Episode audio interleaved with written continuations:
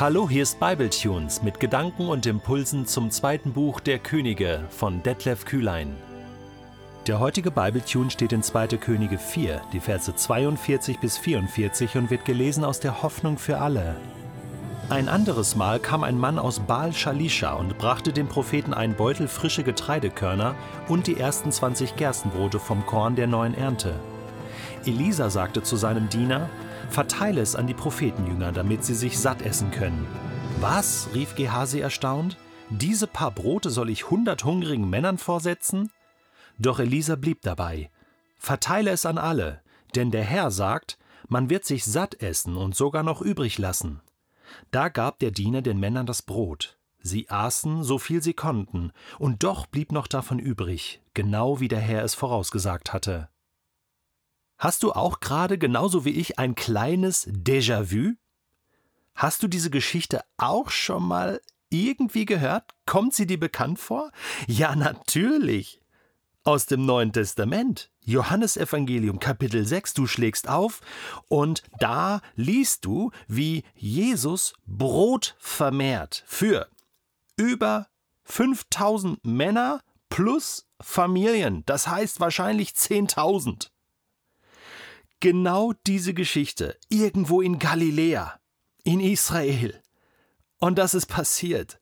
Und hier liest du im Alten Testament eine ganz ähnliche Geschichte, natürlich im kleineren Rahmen, aber das Wunder ist genauso groß, oder? Ja, natürlich gibt es da einen Bezug. Natürlich ist das kein Zufall. Natürlich zeigt auch das auf, dass Gott im Ersten Testament, im ersten Teil der Bibel, genau derselbe ist wie im Neuen Testament. Was viele Menschen einfach immer noch nicht glauben wollen. Und seitdem ich Bibletunes mache, versuche ich immer neue Beweise zu liefern. Ja, hier haben wir ein, und zwar ein gutes Beispiel dafür, äh, wie die Verhältnisse sind. Gott ist derselbe, ähm, aber im Neuen Testament breitet er seine liebenden Arme einfach noch weiter aus und umspannt die ganze Welt. Okay? Die ganze Welt. Hat es im Alten Testament begonnen mit einzelnen Leuten, wie Abraham und seine Familie, Isaak und Jakob, Mose, Einzelne, dann ein Volk, nämlich Israel?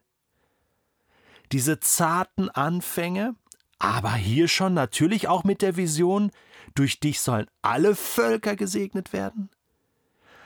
Die ganze Welt soll mal erreicht werden, so wie es am Ende von dem Propheten Jesaja aufgezeigt wird? Und im Neuen Testament passiert dann genau das. Geht hin in alle Welt.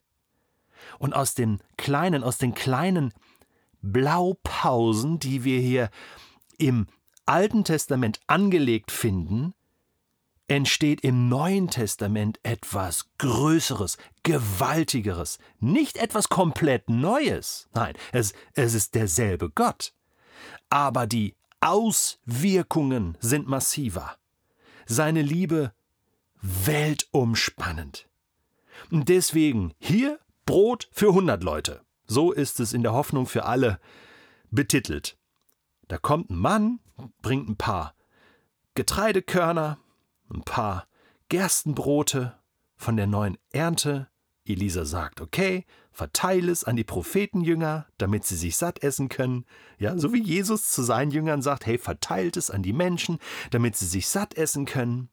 Und dann kommt Gehasi, so heißt der Prophetenjünger hier, Philippus ist es im Neuen Testament, der fragt, was, diese paar Brote und ein paar Fische, das soll reichen für, für die paar tausend? Hier sind es hundert. Elisa bleibt dabei, verteile es an alle.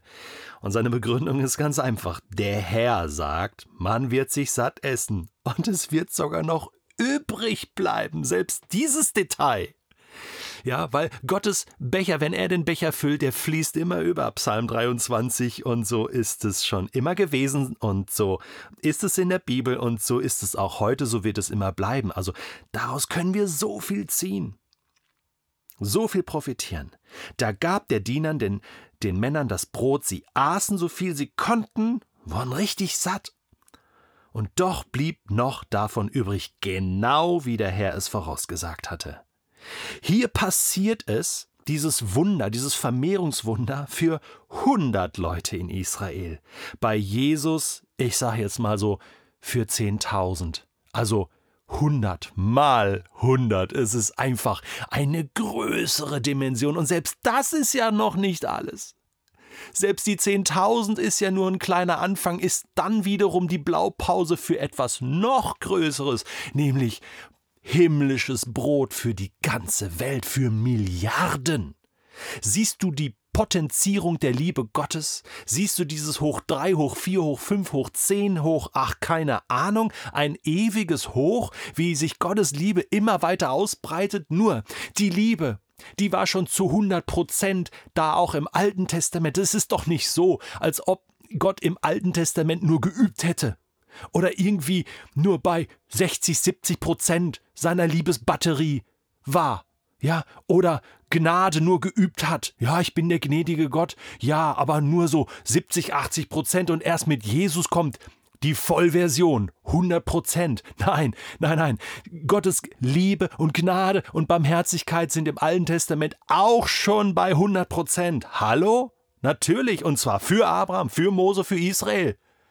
Erstmal so, so hat Gott angefangen, immer mit der Vision, dass alle davon erfahren sollen, alle davon profitieren sollen. Und das kommt dann mit Jesus. Es ist die gleiche Liebe. Es ist der gleiche Gott. Wie oft muss ich das sagen? Bitte, bitte lies diese Geschichte nochmal. Bitte lass sie zu dir sprechen und lass dich ermutigen. Und nimm diese Liebe, die reicht für 100, für 1000, für 10.000, für 100.000 für Millionen, für Milliarden von Menschen und ganz bestimmt für dich und ganz bestimmt auch für den Menschen, dem du heute Gottes Liebe weitergeben möchtest.